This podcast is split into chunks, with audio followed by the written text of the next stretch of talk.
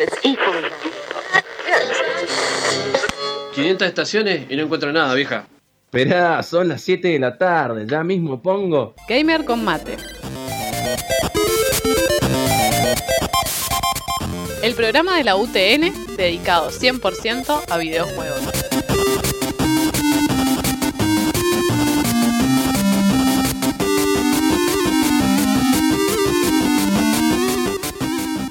Noticias, reviews, opinión, debate y mucho mate.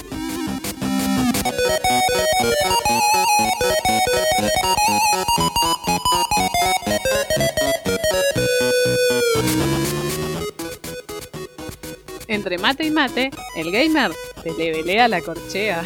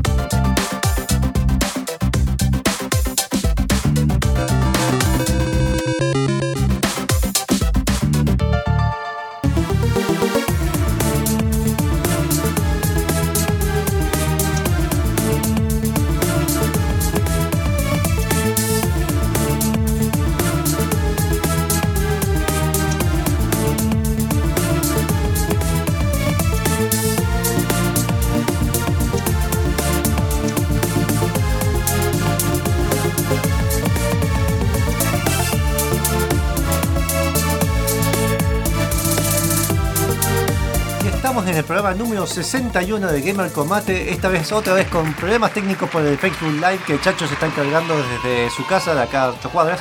Así Bueno, que, esperemos que lo pueda solucionar pronto. así que pues, cuando hablemos de que nos envíen un mensaje de más, se- sepan, ya vamos a comunicar por dónde tienen que hacerlo. Para no dar tantas vueltas, vamos a empezar las presentaciones de una. Ah, Pasando a mi derecha, tras- tras pasando el vídeo, suponiendo que no existe ese vídeo, está el Deca, el que no va a, no va a abandonar. Abandonar. Eh, pero cambia por alguien que empieza con D también, así que. Exacto. Beca traidor. Deca traidor. Eh, el señor, bueno, Deca que maneja la nave. Aplausos. Autoaplausos, dale. ¿Eso fue? ¿Eso fue un grito? Gritos. Bueno. Eh, siguiendo la, la ronda, eh, Julia Villanueva, la señora Square. Sin la, música no, bueno. Bueno, muy buenas tardes tardes a todos. Eh, feliz de nuevo de estar otro sábado acá compartiendo muchos videojuegos y mate. Eh, y bueno, yo voy a presentar directamente al invitado que tenemos hoy. Uno de los Eh, invitados. Uno de los invitados, porque el otro eh, está teniendo problemas técnicos para entrar. Porque la seguridad de, de la UTN es muy seguro, es muy difícil porque tiene un palo de escoba atrás. Pero Claro, bueno, así que, bueno, presento a Nacho Baldini, que ya ha venido varias veces. Soy, soy, soy tan bueno con la radio que estoy ma- moviendo la mano al frente del micrófono. así que- eso te pasa por quedarte con partidas de rol. de una. Estoy todavía roleando el personaje de anoche, más o menos. ¿Estás haciendo el método americano o el por varias partidas? Método No. americano de una. Eh, estamos haciendo, mm, una- o sea, varias partidas. Esta segunda nomás, pero la idea es hacer una campaña, viste, larga, que se estire durante bastante No, tiempo. yo no- Yo, y yo soy... Yo no lo banco eso. yo estoy como eh, DM, así que bueno, veremos qué sale. Vamos a ver qué pasa. Y bueno, me toca también presentar al, al que actualmente está encargado de este programa. Vamos. I'm Luigi, number one. Tendría Ya que buscar una forma más corta de hacerlo. Sí, sí, a pesar bueno, de que dice Luigi, en realidad es Monfus. Ya. Qué estuvo bueno Va- vamos a extrañar esas cosas de Deca. Desde que así, vamos a tener que ¿Por sa- qué? inculcar a la otra. Bien, eh, eh, muy buenas tardes, noches, mañanas, depende si nos están escuchando en formato podcast. Que bueno, el, el programa pasado todavía no lo subimos, lo vamos a subir. Jafi está en eso. Eh, ¿Querés los- contarme por dónde nos pueden escuchar? no, a vos no te voy a contar, se lo voy a contar a la audiencia. Es verdad, pero Eh, ya lo sé. Nos pueden encontrar en www.gamercombate.com, donde subimos artículos, donde subimos reviews hechos por el otro integrante de Gamer Combate, que no es de la luz mala, pero es de la parte de los porteños. Eh, Petro. Petro, que nos ha, ha hecho un par de reviews muy buenas, está por publicar ahora una de estos días también nueva, eh, de un juego indie. Y también tenemos nota, bueno, nota de opinión como había dicho, y están los programas subidos ahí. También todas las redirecciones a los, a los cuentas de YouTube, Twitter, Instagram, que nos pueden encontrar en Twitter como Gamer Combate, en Facebook como Gamer Combate, en Instagram como Gamer Combate y en YouTube como Gamer Combate. Así que ya saben, ¿Cómo, cómo Gamer era, Combate. cómo era en Twitter? Perdón, no me quedó claro. Si no, bueno, ahí es, los pueden encontrar en el caso de los podcasts, se meten a Evox, eh, la página web, o se bajan la aplicación, se suscriben y automáticamente les avisa cuando esté el último, el último programa subido. Así que les buchonea apenas Jafi sube el programa, después yo hago el artículo, pero se sube primero a Evox el programa. Así que también vamos a hacer. Empiezo con el tema del sorteo. Vamos así, vamos a tener un sorteo de nuevo. Vamos, a lo bife.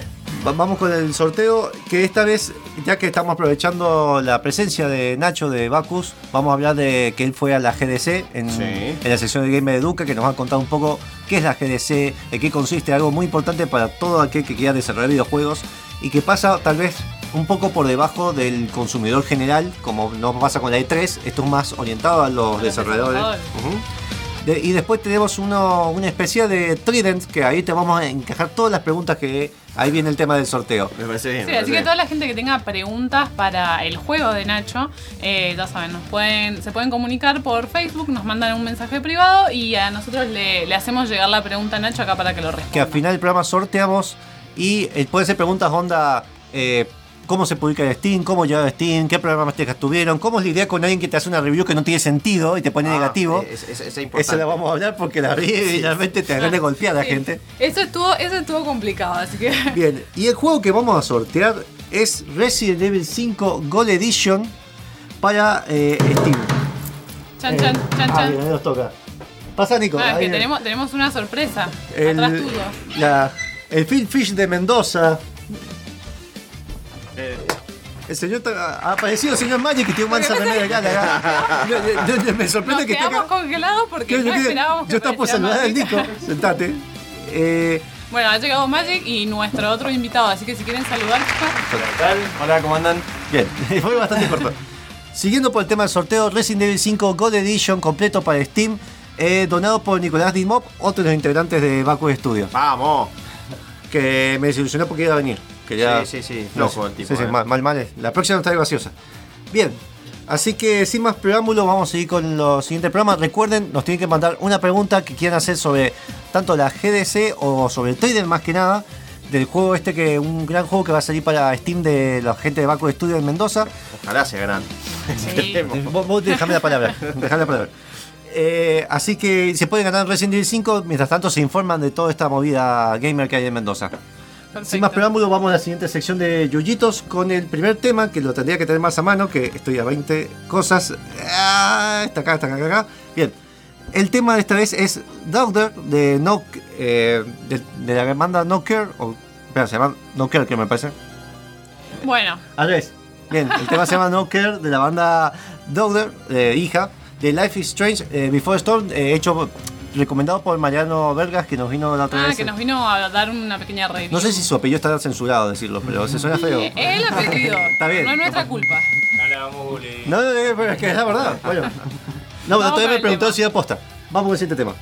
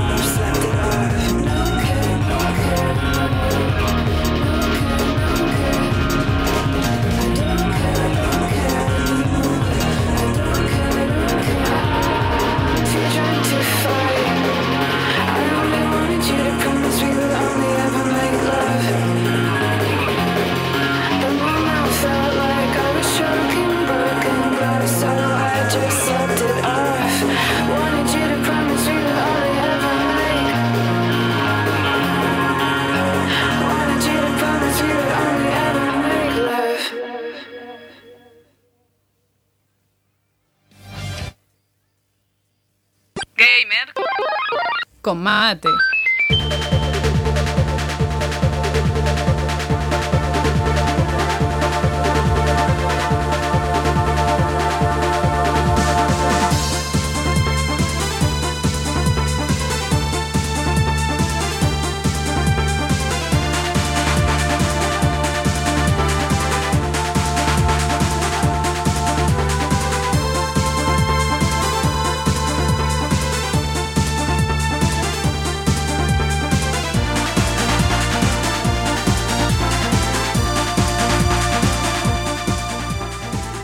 Volvemos a la sección clásica ya de Yoyitos. Que esta vez tenemos una nota, un juego de la semana. Estamos y Gamer que educa y es Yoyitos primero. Ah, sí, Este, sí. Recuerden que Jujito es una sección donde Monfus nos trae un juego del libro Mil y un juego que jugar antes de morir. y nos cuenta un poquito de qué De- trata. cuando- traído esta semana Bonfus? Esta vez tenemos el juego clásico de que hay puterío en ese juego. Hay malas palabras. oh, uno de los primeros juegos que hay malas palabras. Eh, ya, ya me está interesando. Eh, Qbert. Porque a cada vez que moría, además salía el. Que salía el. El objetito. ¿qué? Ah, no. Es un Sí, clásico. sí, sí. Qbert es- tiene un lenguaje que tiene, hasta tiene un nombre, es un lenguaje. Sí, sí, Que cuando pierde, cuando golpea, cuando se golpea con el enemigo, dice.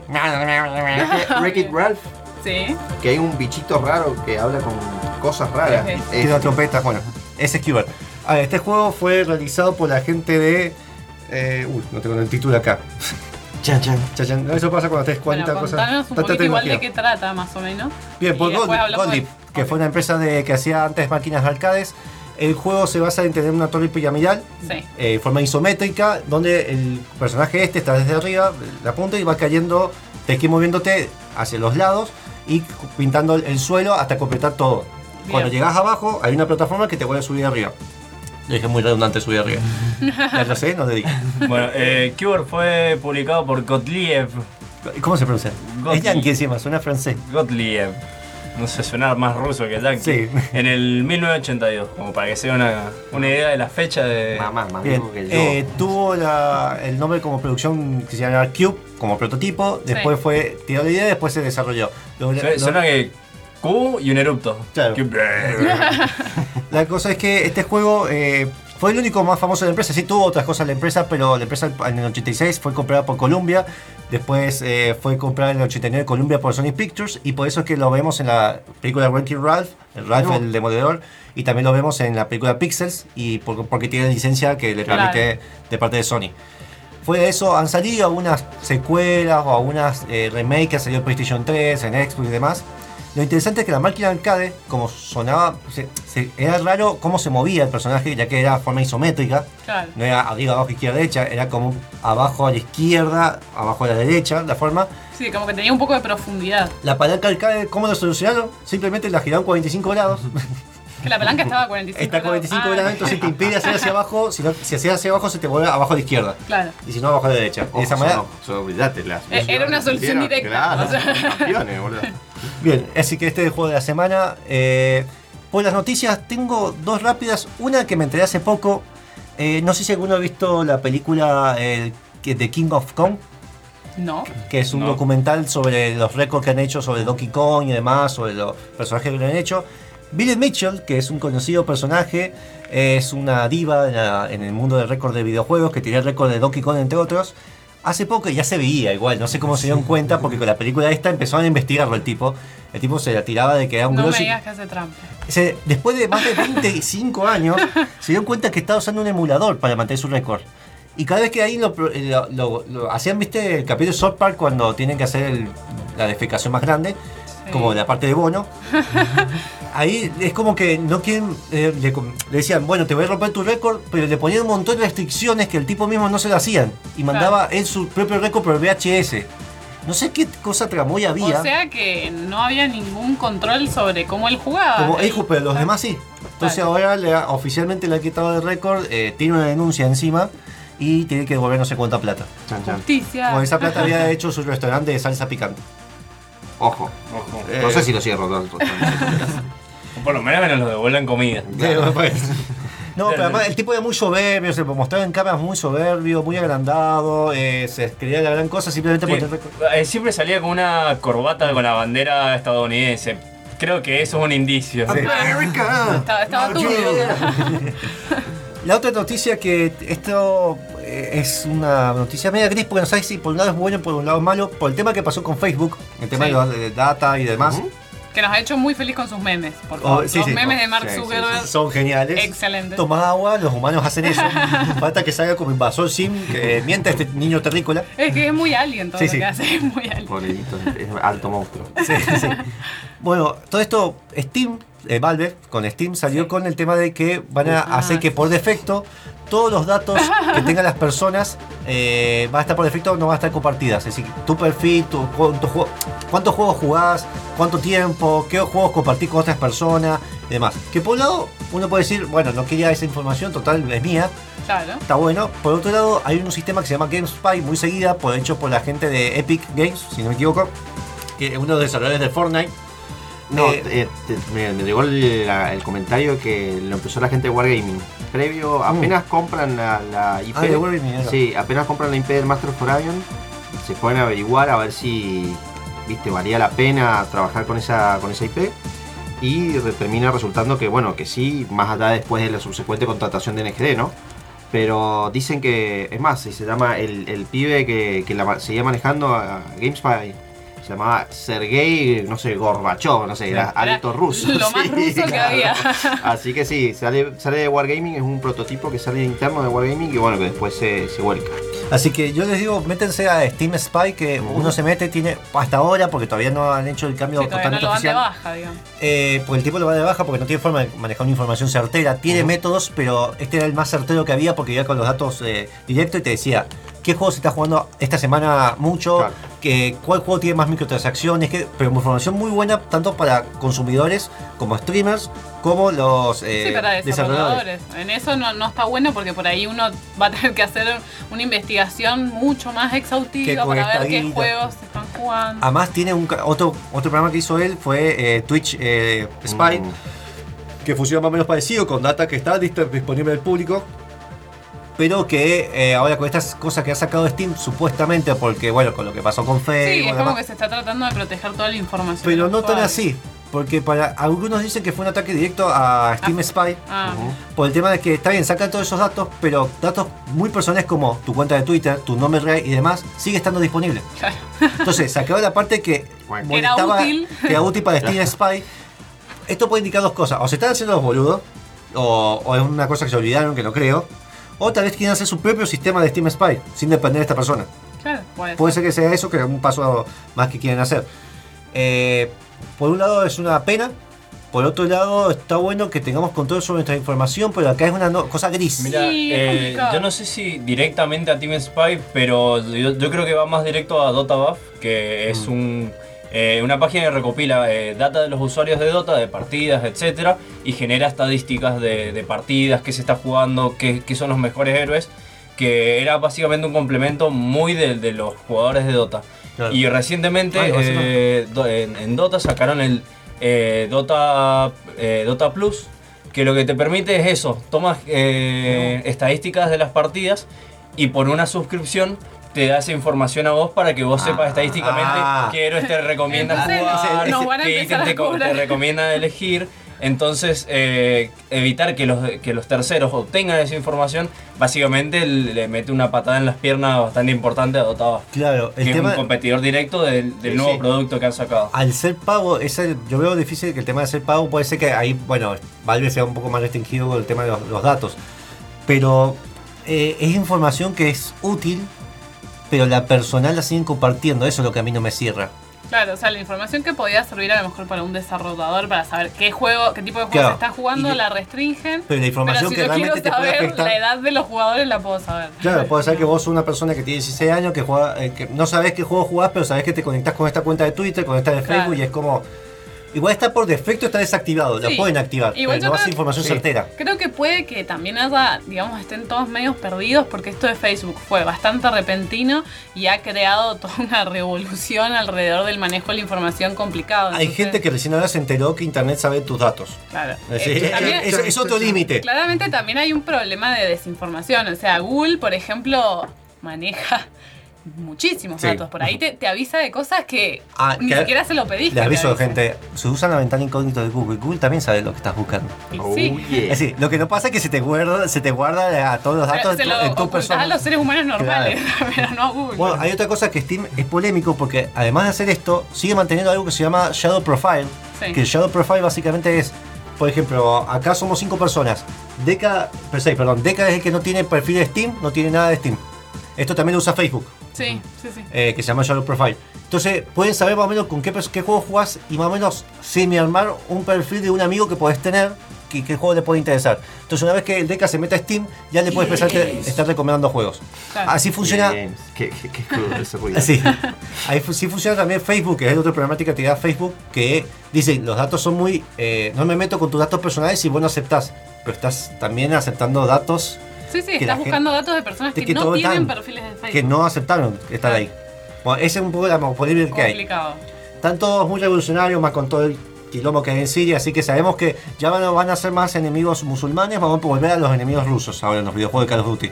Seguro. Mira nota de color negra, lo sé, pero así funciona Estados Unidos y sus juegos. No, porque está el mundial, así que el año que viene. Ah, Claro. pues. O pueden mezclar dos cosas, que estés jugando el mundial, meter Y un Call of Duty. Remember, no Russians. Eh, podrían innovar y hacer que los musulmanes y los rusos se, se alíen. Ah, está. Ah. Medio como Command Conquer Realer, que Sí, sería la alianza. La alianza. La, la alianza no yankee, no petróleo, ¿viste? Claro. Así que bueno, esta fue la noticia. No sé si quieren, vos tenés ¿Querés? No, yo no tengo ninguna noticia. la ¿sabes? de las que nos informaron la gente de Super Cartucho. Ah, me estaba re olvidando. Bueno, eh, nos informó la gente de Super Cartucho que se está realizando acá en Mendoza un torneo, ¿sí? De DOL, del, de DOL, escúchame, de LOL. Era el otro. Claro. un torneo de DOL y. Buah. no voy a lograrlo. Eh, en la calle Pedro Molina 110 en Guaymallén, en el Cine Teatro Recreo. Mendoza, Argentina. En Mendoza, Argentina. Eh, en el caso de LOL era para chicos de 19 eh, a 21 años. Y también eh, se estaba realizando otro torneo de. de pub. No me gusta cómo se pronuncia No, eso. No, no, no. Es, es muy incómodo pronunciar. Y ese era para chicos de 22 a 24 años. Ahí no hay un perro que se llama una raza que se llama Pug. Sí, bien. Claro, pero acá es como. Sí, sí, pub. Así que Perdón, pero, pero no puedo preguntar, sí. pero ¿por qué esos límites de edad me, me llamó la atención? No lo sé, la verdad es que, mm, eh, bueno, el pelado de Supercartucho estaba cubriendo el evento y nos comunicó eh, que se estaba realizando para que lo comentáramos acá en la radio, pero no estamos seguros eh, de por qué se han puesto límites de edad. Bueno, saludo pelado. Bien. Si el pelado después nos quiere contar en su programa, Sí, a ver, hoy anoche le voy a preguntar bien por el tema de que. Ah, eh, la gente de Super Cartucho todos los miércoles a la noche hacen tipo 10 de la noche. sí, Julia estuvo a en el programa 10 y pasado. media, de 10 y media a 11 y media. Hacen un streaming donde hablan noticias de la semana, notas de color y demás en, entre 30 minutos y una hora. Mientras van Sí, mostrando sí. los videos de lo que van hablando. Julio estuvo representando a Game Combate Críos, hablando un poco de la. de- Sí, de la presencia de las mujeres en los videojuegos. bien.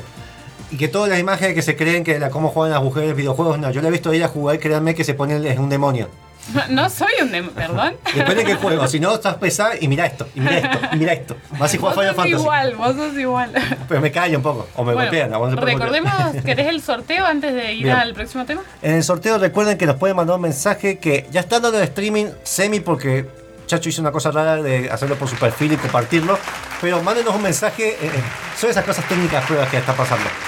Eh, manden un mensaje a la página de Facebook de Gamer Combate respondiendo la siguiente pregunta. ¿Qué pregunta?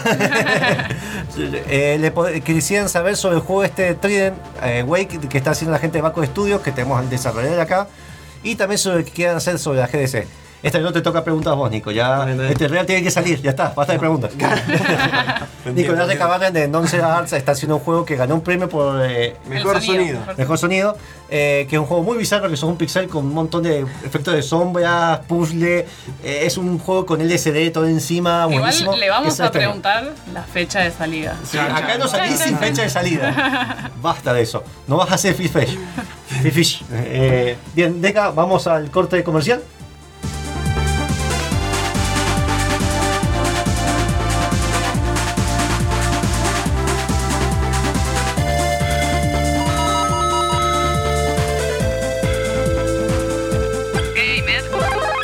Con mate. Gentlemen, start your engines. Gamer con mate está de vuelta. Gamer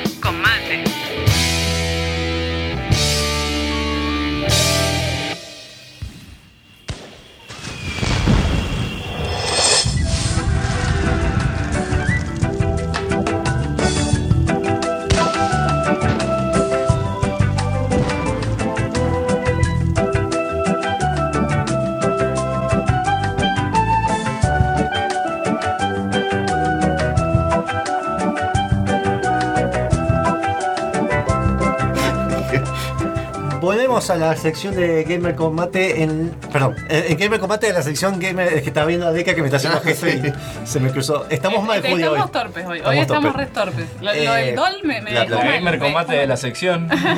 Gamer Combate sección de UTN.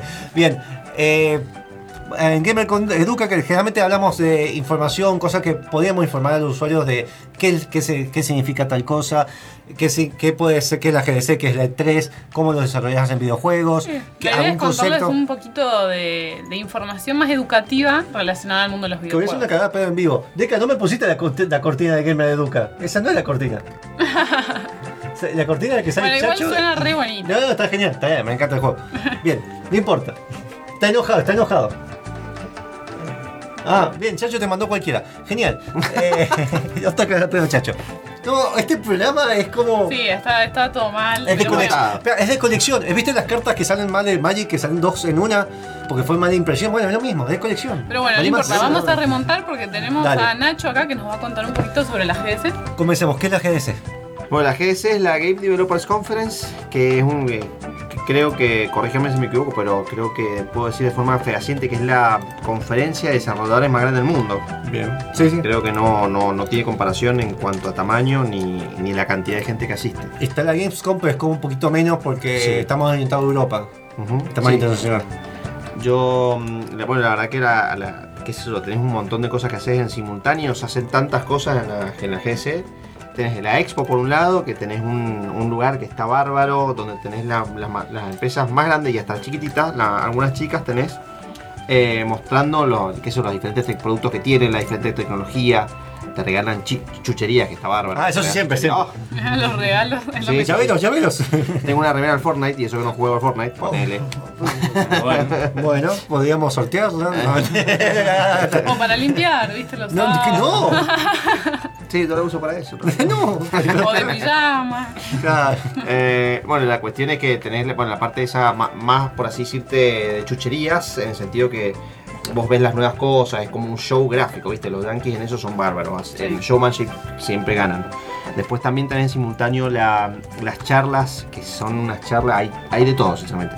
Tenés la charla oscura de, no sé, de programación que te explican cómo poner no sé qué cosa en, no sé, en Java. Si querés programar en Java, en Unity, te lo, te lo inventan y te ponen la charla, si querés. Es bárbaro porque tenés de, de todo tipo de profundidad de charlas que vos querés. Bien. Puedes tener las de inicial, terriblemente inicial, o puedes tener cosas así tan específicas como eso. Y aparte tenés personalidades impresionantes que van. Por ejemplo, Rami Ismail que da, bueno, su charla, que creo que lo hace todos los años, Nico, ¿no? Que está bárbara la charla que Por hace. ejemplo, este año en los premios estuvo Yoko Taro. Ah, es, es lo que le importa. Está. Sufrí mucho porque, bueno, los que no saben es el director de Nier, de la saga Nier, y yo le, le, le dije a Pepi, por favor, Ah, anda. Pepi también fue. y fue como, sí, lo vi de lejos, pero ¿por qué de lejos? Te tenías que acercar. Yo estaba seguro que ese, ese loco no iba a agarrar el, premio. Se iba a ¿Por? hacer el, el underground de vuelta. ¿Viste? La otra vez pasó que ¿Qué? había recibido un premio a mejor RPG del año y el chabón no fue directamente Sí. a recibir el premio. Eh, bueno, lo hace es el publicidad. claro, es el personaje que tiene. Y Como es la GDC, ahí ya no Ah, puede- sí. que- creo que insultaría a mucha gente. si no- Y con eso, pero con eso gana más publicidad. Ah, puede ser, sí, seguro. Era el premio de la gente, o sea, creo que fue elegido Sí. el, el juego de la gente, o sea, el juego que eligió la gente, así que bueno. Y sabe- yo creo que lo más lindo, lo que más rescato de la GDC es que vos te juntás con toda esta gente que son mega grosos Sí. y el tipo o la mina se te pone a charlar ahí con vos así macanudo. Yo, por ejemplo, fui, no pude ir a tantas charlas porque estaba hasta la, hasta la coronita, digamos, de correcta, de family reuniones. friendly. Claro. Eh, y me, bueno, fui a la charla de Kate, eh, de Kate Edwards, que es una, es una mina que hace advocacy para los videojuegos y qué sé yo. Y la mina quiere impulsar a que bueno la- más mujeres se metan a la industria, un montón de cosas. Y yo fui a la charla porque yo quiero tratar de impulsar también no solamente a la industria, eh, al público tradicional, digámosle, que por ahora acá en Mendoza son más que nada los, los hombres, sino también tratar de impulsar de que bueno vengan más chicas, ¿no? Sí. Entonces, bueno, después de la charla me pongo a hablar con ella y perfecto, macanuda, siempre la gente que da Sí, la es como charla. gente que no. Sí, sí, sí. A ver, si bien tiene una cierta fama en el mundo del desarrollo, no, digamos, no se la creen Exacto, eh, y por ahí te tratan de igual a igual. exacto, eso es lo mar- maravilloso que tiene. Y la verdad que, bueno, viste, ahora tengo su tarjeta, viste, escribiéndonos mail a ver cómo podemos hacer las cosas para Mendoza y qué sé yo. Bien, Así que hay muchas cosas que suman y me encanta eso. Eso es lo que yo más rescato de la GDC en particular. Bien, ¿y vos fuiste específicamente a hacer negocios? ¿Fuiste a las charlas? Claro, yo en realidad, a pesar de que fui a la GDC, no fui a la GDC. Chan, ¿qué, qué estoy diciendo? ¿Qué? ¿Qué? Estamos entendiendo, ¿eh? Ah, sí, Claro, en simultáneo en la GDC hay otra conferencia que se llama Game Connection. Bien. bien. que eh, se tiene lugar en simultáneo los primeros tres días de la GS. La GS dura cinco días. Los primeros tres días son para la Game. Co- eh, que yo fui a la Game Connection, Sí. Eh, en donde se hace. eh, son rondas de negocio, básicamente, ¿no? Con diferentes estudios y qué sé yo. Bien, para, para, discúlpeme, te interrumpo un segundito. Para los que no saben, las rondas de negocios son específicamente para ir a, bueno, como dice la palabra, ir a hacer negocios, entonces van los, los desarrolladores indie o pueden ser más grandes y se juntan con publishers Y e inversores y bueno, de esta manera se busca cerrar algún contrato de inversión, Claro, ya claro, sea claro. para financiar el desarrollo o la publicación de un Es como juego. ese sistema yankee de ronda de citas que te levantaron. Claro. No es así, Eh, pero es como vos tenés primero una aplicación en donde Sí, vos sí. agarrás y bueno, vas preguntándole Una a- aplicación de que para usarla Claro, en el celular. celular. te- tenés el celular o una página, vos agarrás y te vas metiendo y vas solicitando a diferentes empresas, no, no solamente publishers, podés hasta solicitar servicios, que eso, localización, lo que quieras. Es medio Tinder igual. Sí, sí, sí, es sí, un- sí. es totalmente Tinder en el sentido de a ver si, si tenés los, no sé, los pectorales suficientes para que te den pelota los, los pero Y si ya te ponen Sí. ok, es que ya tenés medio, en medio Sí. camino de la cama, ¿viste? Exacto, Más o exacto, menos. Yo lo, digo, lo digo por el lado en el que vos le mandás como una solicitud y él si quiere, digamos, y el otro si quiere te acepta. acepta. digamos, Pero también eh, buscan un poco juntar gente que desarrolla para mobile, se, se encuentre Eh, con sí, gente que publica mobile, porque si no muchas veces perdés tiempo eh, en ubicar Claro. quién puede llegar a estar interesado en tu producto. Desarrolladores que conocen desarrolladores. Muchas citas de desarrolladores. Te ponen música jazz de fondo. Pasar con los programas, chimeneas. los programas de cita que se sientan tres, no se conocen, están del otro lado. Todos hablando a las luces de las velas.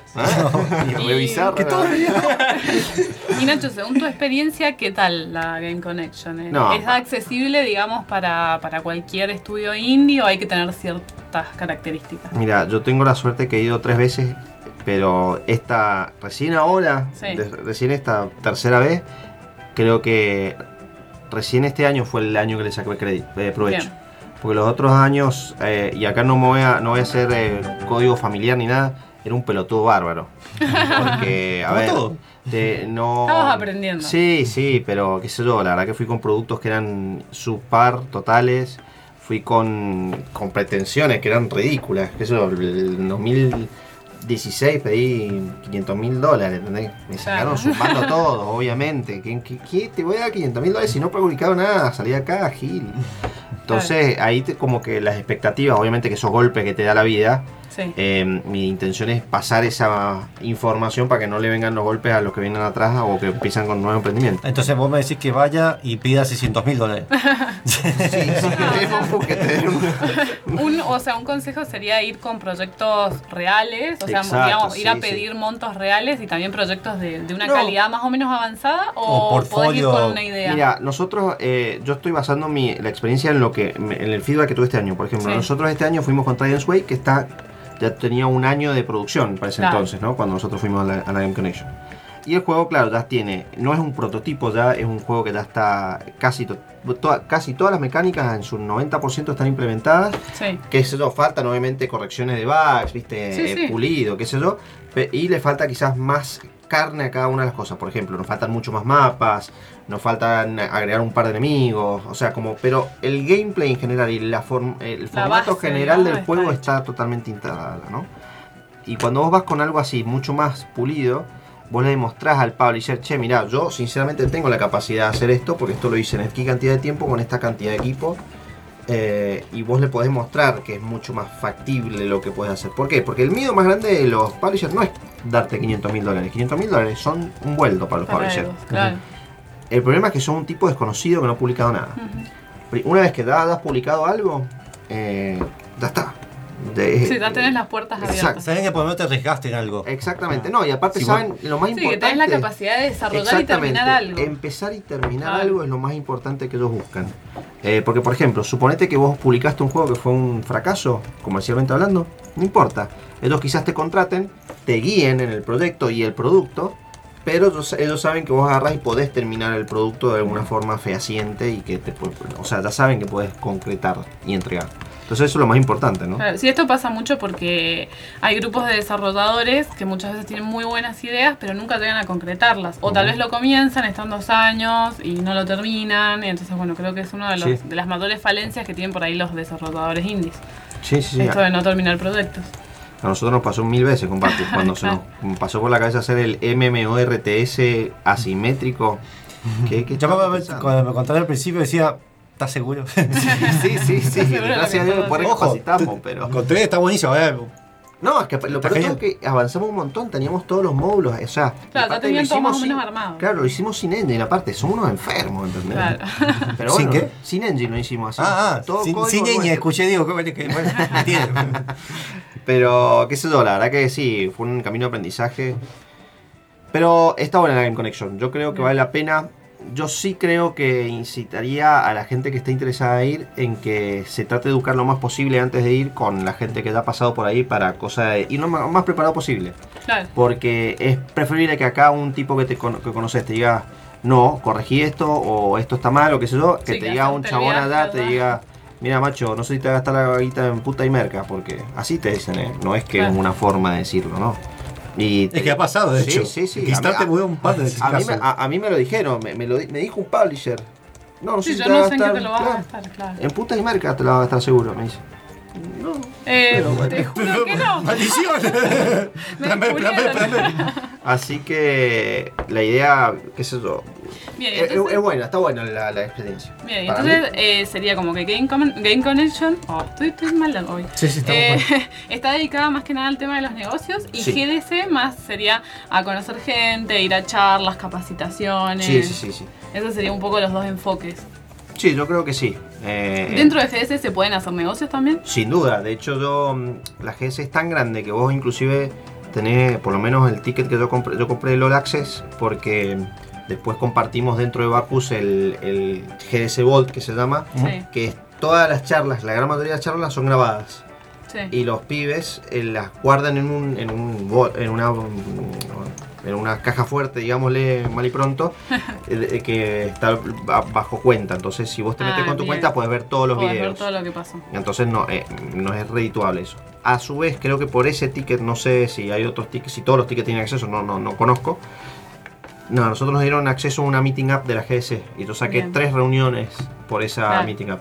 Es un bodrio la, la aplicación en sí, está mal hecha, no sabes con quién te vas a juntar, no te dice el nombre, te muestra la foto y te sale abajo, no sé, Baku Studio, sí. Pero, ¿cómo, ¿Cómo cómo hago se- para claro, encontrar? Claro, no sé quién es la persona. Es- es- necesita un poco de arreglo esa aplicación, pero funcionó. Yo me junté con tres posibles publishers y bueno, la verdad que no me puedo quejar, ¿no? Claro, bien, perfecto. También cabe recordarle a la gente que eh, si bien ir a estos eventos suele ser bastante caro, eh, hay muchas ayudas, ya sea tanto para el viaje como para pagar las entradas a los, eventos. Eh, estas ayudas generalmente están dadas tanto por ADVA, eh, Nación, como por Fundab muchas veces.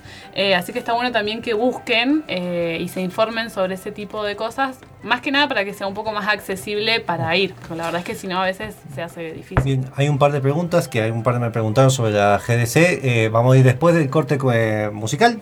corte musical, no sé si está bien dicho. Comercial y musical. Ah, no, comerciales después. Ah, ok. Vamos con el musical ahora. entonces. Hot Blue de Caleo sale en el juego Far Cry 5, ese juego que todos los yankees están queriendo censurar porque los enemigos son yankees, no son de otro país, otra etnia. Demonios. Hicieron una Lástima que campaña, son seres humanos. hicieron campaña en change.org para que le cambiaran eh, los enemigos para que pusieran, porque la gente yankee no es mala. Así le pusieron, pero bueno. Vamos con el tema- America, Fuck yeah!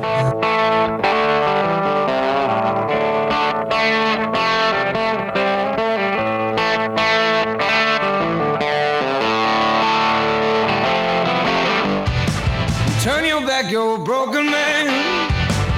Come around and just dying to shake your head. Don't expect you to understand. Just keep telling yourself there's no shame. They don't know about who we are. They don't know about you and I. They blind by the stars of your eyes. Oh, hot blood love is gonna get. You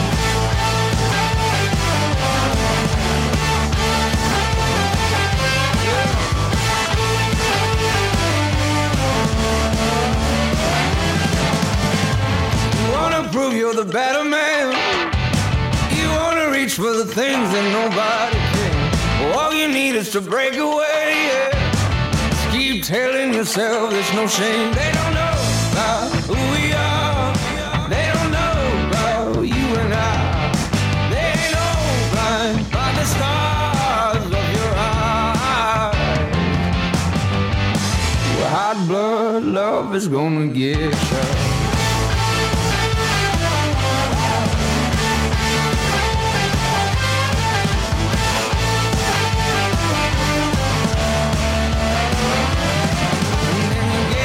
and get up and get up again. Get up and get up.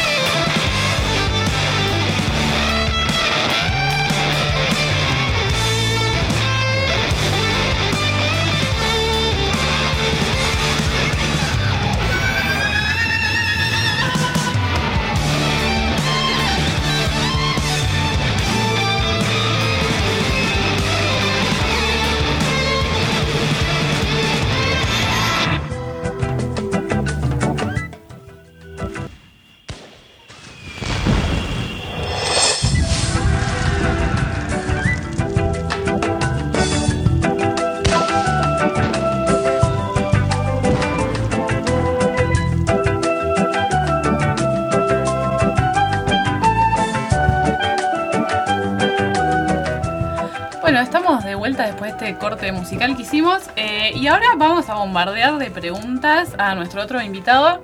Eh, si quieres presentarte, Nico, hablar un poquito de vos, así cortito. Eh, bueno, soy Nicolás Recabarren, soy ingeniero en sistemas, recibido acá en la UTN, estoy en mi casa nuevamente.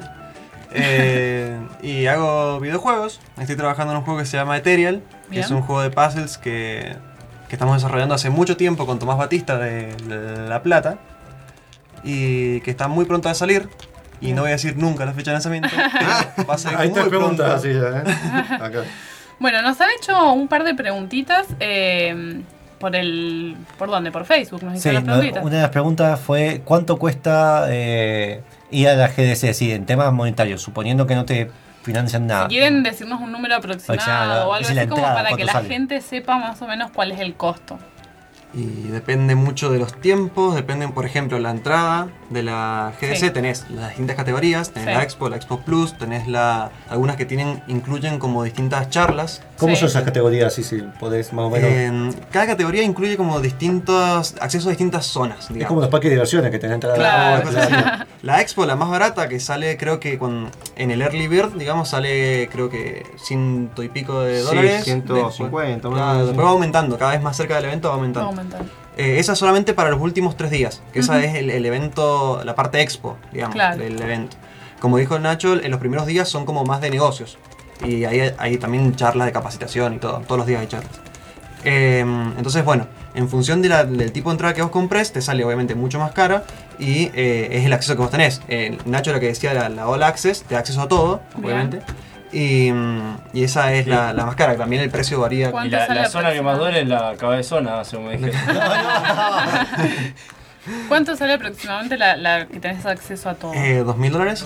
Sí, sí, yo, yo la compré Early Access, que te sale mucho más barato, me costó 1600 dólares, si mal no recuerdo, entonces me, imagino, 400 dólares es un montón de plata. Claro. Sí. Así que... mm, Sí, no, obvio, recordemos que también esto es para ir a hacer negocios. Sí, sí, sí, sí. Eh, entonces es otro el tipo de acceso que uno busca. Es plata que tenés que invertir. Claro, digamos, es como- Se lo pienso en hardware y, y es Mejor mucho. dicho Claro. imposible porque efectivamente es una inversión, estoy de acuerdo con lo que dice Nico.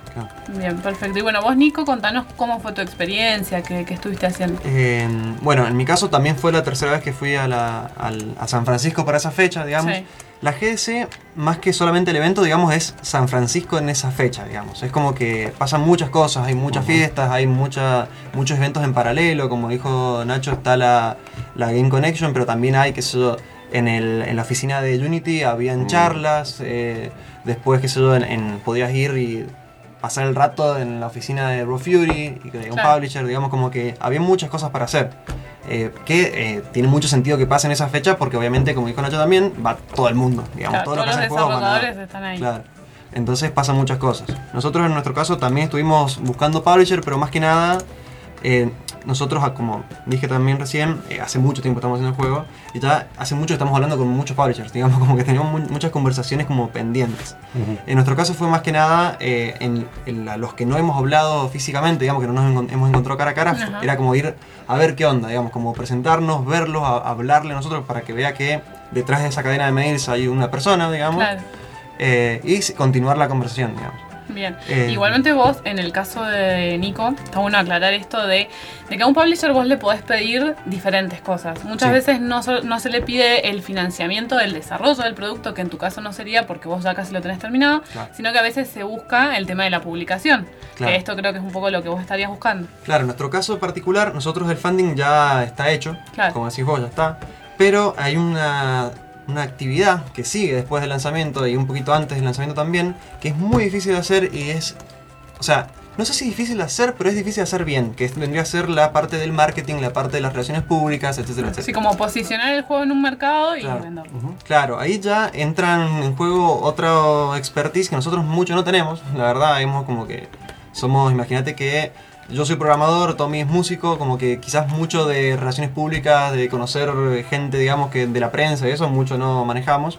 Entonces, eh, nuestra idea es tratar de conseguir a alguien que se encargue de eso. Claro. Porque además, imagínate que nosotros, cuando lancemos el juego, también vamos a tener que hacer mucho mantenimiento, vamos a tener que seguir trabajando por mucho Sí, tiempo. sí, es por si hay que corregir algo Claro. o agregarle. Claro, entonces eso opciones. sumándole todo el laburo que significa el marketing, el PR, eh, eso. Bueno, otra de las preguntas que llegaron es si le recomiendan, o sea, ya teniendo en cuenta los precios de los que hablamos, es medio complicado, pero bueno, la pregunta era si le recomiendan a alguien que quiere ir a ver, no está actualmente desarrollado, pero quiere ir a conocer, que vaya a, a la GS. Yo diría que no. Bien, Eh, es muy específico, digamos. No, no, evento. no, es bárbaro el evento. Sí. O sea, sí, sí, sinceramente, mm, eh, un- no, no me malinterpreten. Si pueden ir y la verdad que están forrados, vayan. Eh, pero hay muchos eventos mucho más baratos que pueden acceder y empezar a, du- a- a empaparse con. Van a Buenos Aires, van a, a Big Festival en Brasil.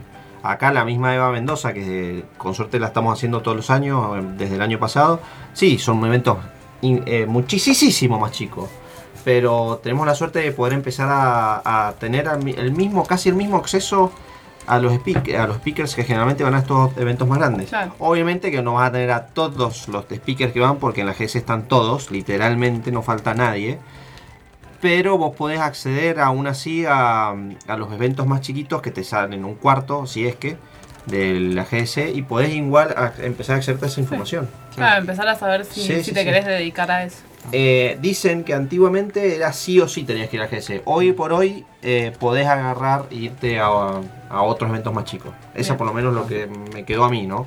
Un comentario antes que cambiemos de tema. Sí. Eh, en lo personal, yo creo que si tenés la plata para viajar a Estados Unidos y ir a un evento de videojuegos, videojuegos. hay eventos que son dirigidos a consumidores. Claro. O sea, si querés flashearla con jueguitos, andate a PAX. Claro. lo hacen en muchos lugares, digamos, como que es otro perfil.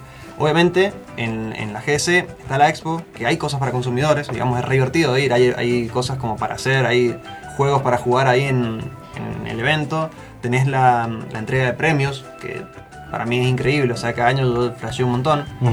Pero ¿Y la eh, entrega de premios son para todos los que están ahí, desarrolladores que están ahí o cómo es? todos los que tienen la entrada Expo Pass, digamos la más barata, Sí. eh, podés ir a la Pueden entrega a la entrega, Claro. ajá. Pero digo, los premios hacia qué empresas se hacen? O, Eh, o a todos. una parte indie, entre comillas, y una parte no indie. Sí, de que- juegos triple A. Claro, que en realidad muchas veces se solapan los juegos, Claro. es muy gracioso, pero no importa, otro, otro tema.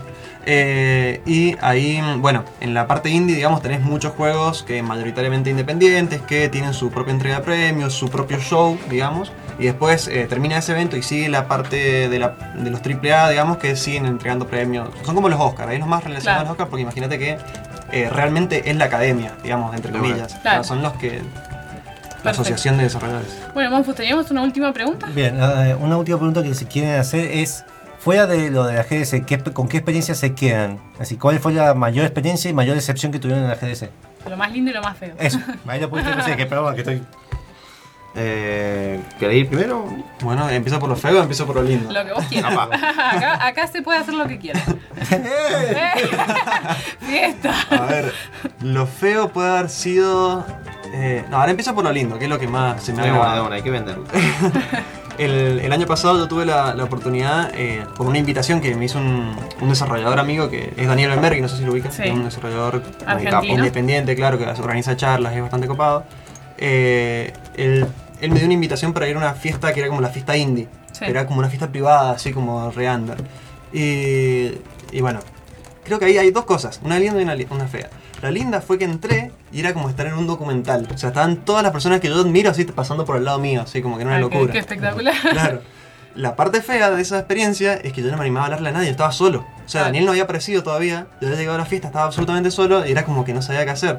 Afortunadamente la cerveza era gratis, así que Vamos. Lograste. claro, después de un par de cervezas empecé a, Chamudea todo. a comunicarme con todo el mundo. Oiga, lo importante, ¿había merca? no se puede decir. No, Por- de esas cosas no, No sé. sé, coméntame. Yo no lo vi, pero bueno. Debe haber. Estaba el, el desarrollador de mm, Panorámica, así que seguro había, Ah. había algo en algún lado.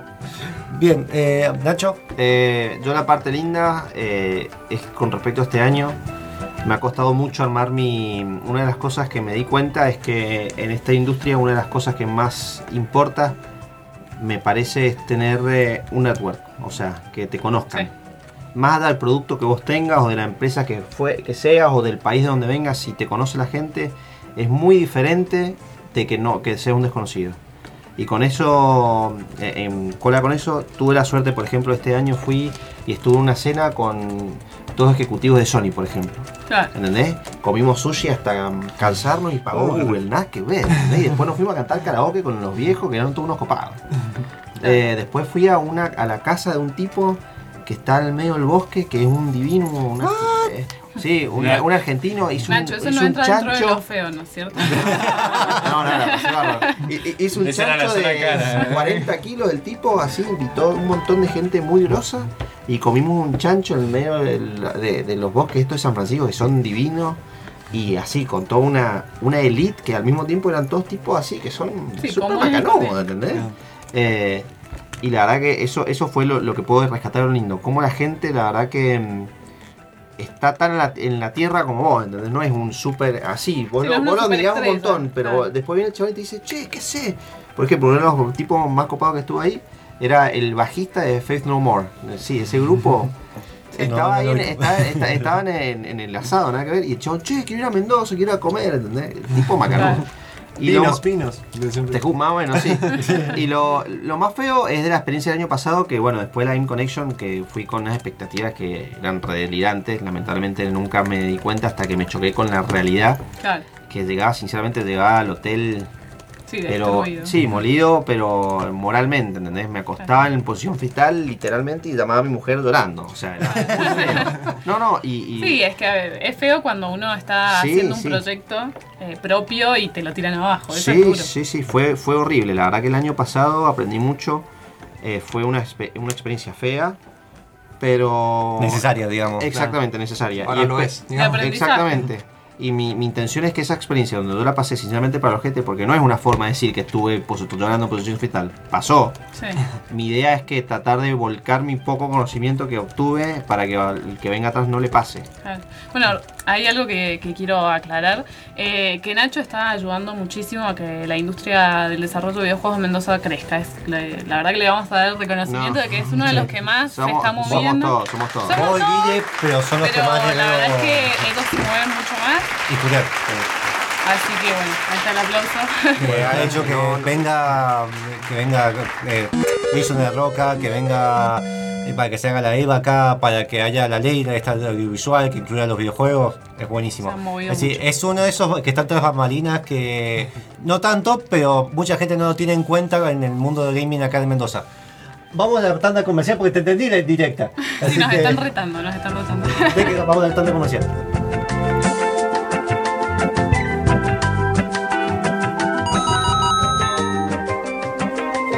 Gamer.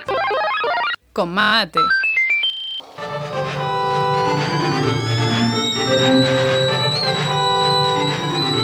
¿Ya pusiste el agua? Gamer con mate está de vuelta.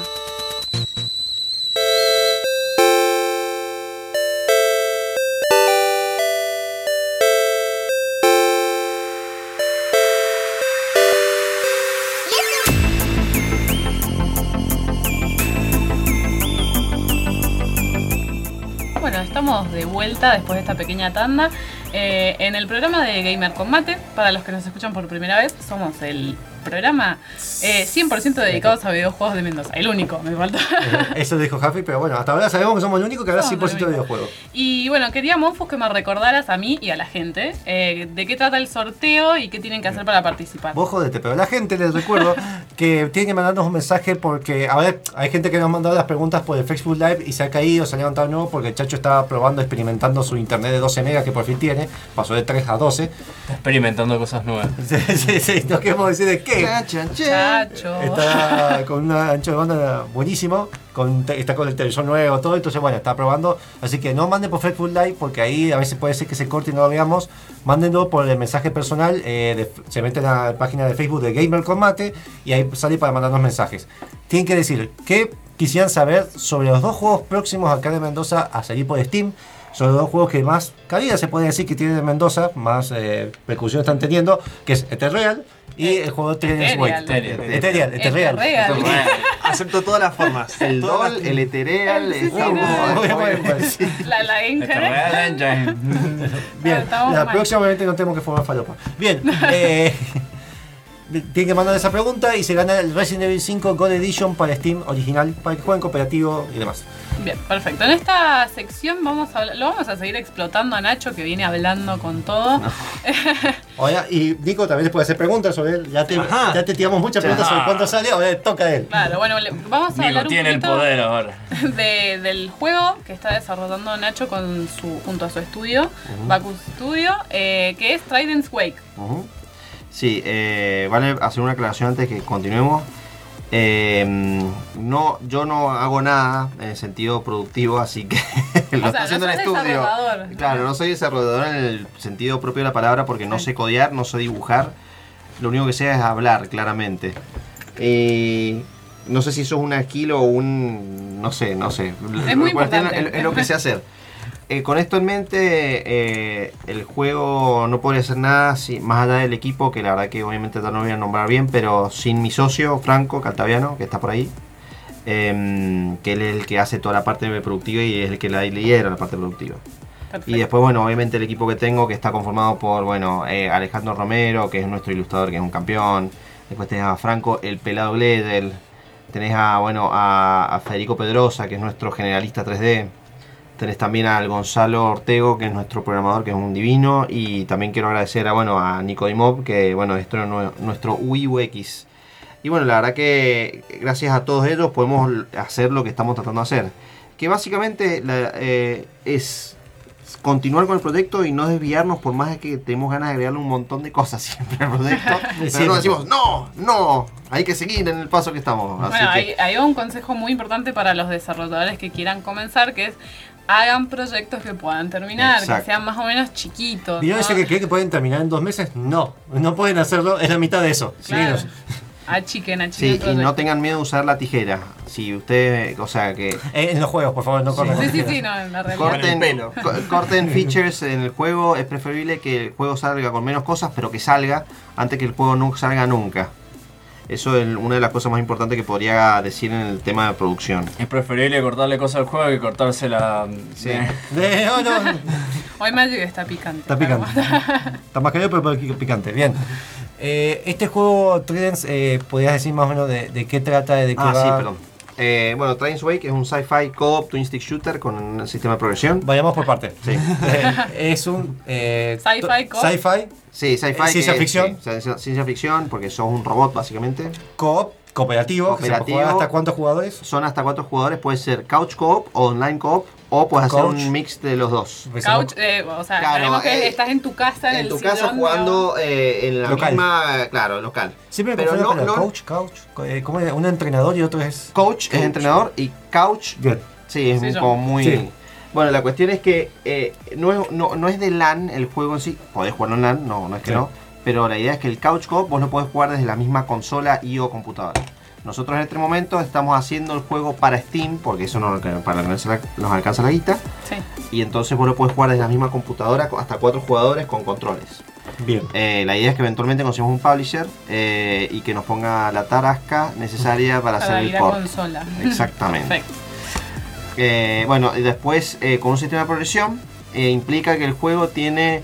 eh, vos vas subiendo de nivel Sí. y a medida que vas subiendo de nivel vos vas desbloqueando diferentes tipos de armas y habilidades y después podés agarrar esas armas y mejorarlas y cambiarle, por ejemplo, puedes hacer foco en alguna parte en particular del arma. Por ejemplo, tenés un rifle de asalto, ¿no? Sí. Si quiero que el rifle de asalto sea más preciso, entonces no me hago foco en la precisión a expensas quizás de las otras eh, características del rifle. Entonces voy a hacer menos daño, voy a tener menos balas en, el, en el- la recámara, pero van a ir todas las balas donde lo quiero, básicamente. Bien. Entonces como que podés jugar con esa, con esa movida.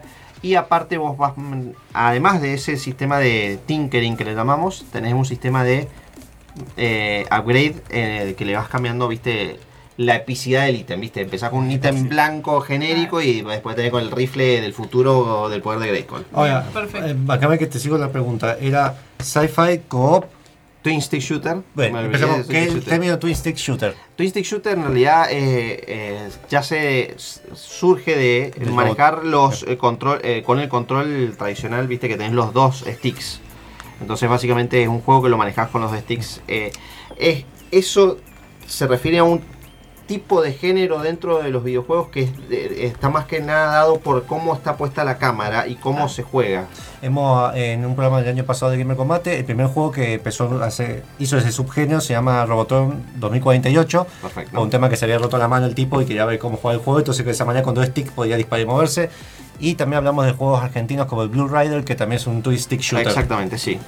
Así que bueno, el juego, mm, el nuestro, la diferencia que tiene con otros twin stick shooter es que em, bueno, le estamos agregando este sistema loco de progresión y Bien. estamos poniendo diferentes tipos de héroes, o sea, como que queremos llevarlo un poquito más allá dentro de las posibilidades que nosotros tenemos. ¿no? ¿Y el juego van a ser partidas autoconclusivas o tiene un modo historia? Eh, ¿Cómo sería esa Mira, parte? eh, nos haría encantado poner un modo historia porque tenemos un lore fantástico, pero por temas de costo agarramos la tijerita y lo recortamos. Bien, ahí tenemos un buen ejemplo. Entonces lo que hacemos nosotros, vos tenés, eh, vos tenés una nave que el juego se llama Trident's Wake porque vos estás siguiendo a la nave que se llama, estás en la estela del tridente, traduciéndolo literalmente, que el tridente es la última nave colonizadora de los humanos. Bien. Vos como jugador representás a humanos que han, eh, bueno, to- no, no existen más los humanos que dan embriones solamente en la nave colonizadora Mm. y todos los humanos transfirieron sus conciencias a robots. Ah, vos sos un robot. Claro, vos sos Ah, entonces un- Un una, conciencia humana que se transfiere a robots. Y lo que narra la historia es que, bueno, la- el tridente lo, per- lo perdieron los humanos y de repente lo encuentran y está en posesión de unos alienígenas. Vos lo que haces es liberar el tridente de estos alienígenas y una vez que terminás de liberarlo, porque es un juego que vas a, viste, más, no estamos haciendo foco en la historia, sino en el gameplay, se reinicia y vos podés empezar de nuevo a liberar de nuevo el tridente para desbloquear más armas y tener más números y ser más grosso. Básicamente esa es la idea. Estamos haciendo foco en gameplay porque es más barato que hacer una historia propiamente hecha y bien, bien desarrollada, que me encantaría, sinceramente, pero bueno. no Además, si la base está bien hecha, sabes que después puedes estar Sí, sí, exactamente. Vamos a tratar de poner, por ejemplo, Codex, que va a ser una pared de texto que, que probablemente el 95% de los jugadores no, no le interese. Sí, pero aquel está. 5% que esté volcado en aprender el lore va a poder acceder seguramente. Bien, perfecto. Y la gente que quiera seguir el juego, apoyarlo, ¿cómo puede hacerlo? Bueno, eh, Llevarles un desayuno a la gente de Baco. Es una- unas tortitas vienen bien siempre. No, pero pueden meterse en nuestro. Bueno, tenemos Facebook, Bacus Studios. Tenemos Twitter, que también es Bacus Studios, y también tenemos Instagram, que es Bacus Studios. Es que es la mejor forma de ¿viste? ¿Viste qué En pasa? todas las redes sociales como Bacus. Bacus eh, con B alta A C U S. Eh, también tenemos un canal de Discord que cada tanto lo vamos promocionando en bueno, las diferentes redes sociales. Lo bueno también es que les recomiendo el canal de Discord porque cada tanto subimos cosas desde la oficina para que vayan, qué sé yo, viendo Sí, vean el cosas. desarrollo. Exactamente, cosas en particular que no nos largamos por otras redes sociales. Son más participativos los canales de Discord, ¿no? Así que bueno, esos son básicamente los canales donde nos pueden encontrar. ¿Alguna pregunta que quieras hacerle, Nico? Ahora que lo tenés enfrente, lo puedes golpear si quieres tomar. Ah, no había pensado ninguna, pero bueno, ¿cuándo lanzan ¿Tienen pensado un lanzamiento próximo? Sí, estamos dependiendo, porque estamos en las tratativas con los publishers. Claro, entonces hasta no tener cerrado eso todavía claro. no lo han definido. Pero estamos, viste, en el back and forth. eh, tenemos unos 12 publishers que por, posibles, por lo menos interesados, están- estaban en su momento. Y ahora lo que estamos haciendo es, bueno, ir eh, verificando quién está interesado y quién no. Por ejemplo, a- hoy mismo me respondió un publisher que no están interesados porque su juego al final. O sea, ellos, el equipo de producción dijo que eh, preferían un juego más del tipo de mercado que ellos están acostumbrados a manejar, que es el mercado asiático. Claro, y este, el digamos, nuestro- no encajaría. en el Exactamente, entonces en su, en su, en su tipo de mercado. Poner colegiales y tentáculos. Eh, sí, deberíamos. la cuestión es que, bueno, estamos ahí todavía eh, a la espera. En el caso que no consigamos publisher, que esto seguramente se. O sea, esperemos que no pase, pero puede pasar, es una posibilidad. Nosotros iríamos por el juego en Early Access. Que de hecho el juego ya está en Steam. Si quieren agregarlo a la wishlist, nos pueden agregar. Busquen Trident's Wake en el juego y lo van a poder ver.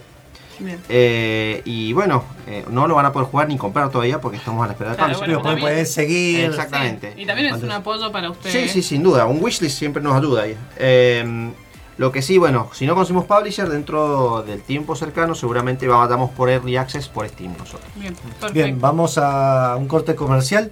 Esta vez otro tema de Mariano Vergas, eh, de la banda Speedy Ortiz. De, el tema se llama No Below. Otra vez del tema Life is Strange Before Storm. No hagas eso. Yo traté de mantenerme serio. Así que otro tema de Life is Strange porque el tipo está refanatizado. Vino acá a hablar del, del juego ese. Yo todavía no juego el primero. Eh, Deberías. Debería, sé que debo. Eh, vamos al tema. You didn't know me when you were a kid. In trouble at school, alone at lunch again. I didn't know you when I broke my knee. Spent the summer on crutches, and everybody teased. Except for this one friend I almost forgot.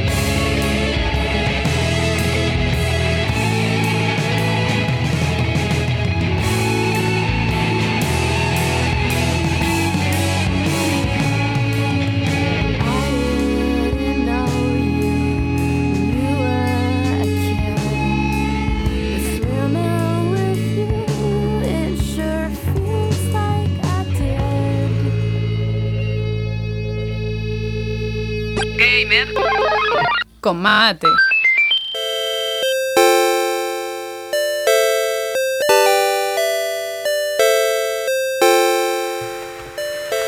Bueno, estamos acá de vuelta con nuestros invitados eh, y vamos a seguir un ratito con Nacho. Eh, le queríamos hacer una pregunta muy específica de algo que le tocó vivir en este último tiempo, que es eh, ¿qué pasa con el tema de las reviews negativas en Steam y dependiendo de quién las hace, ¿no es cierto? Claro, ¿Cómo eh, fue tu caso? sí. Déjame dar el contexto Sí, sí, un poco sí, de sí. lo que pasó. Eh, hace unos días, no me acuerdo, hace dos o tres días, eh, va- el juego eh, Trains Awake no está publicado todavía. Sí. Y yo no tampoco sabía que podía pasar esto.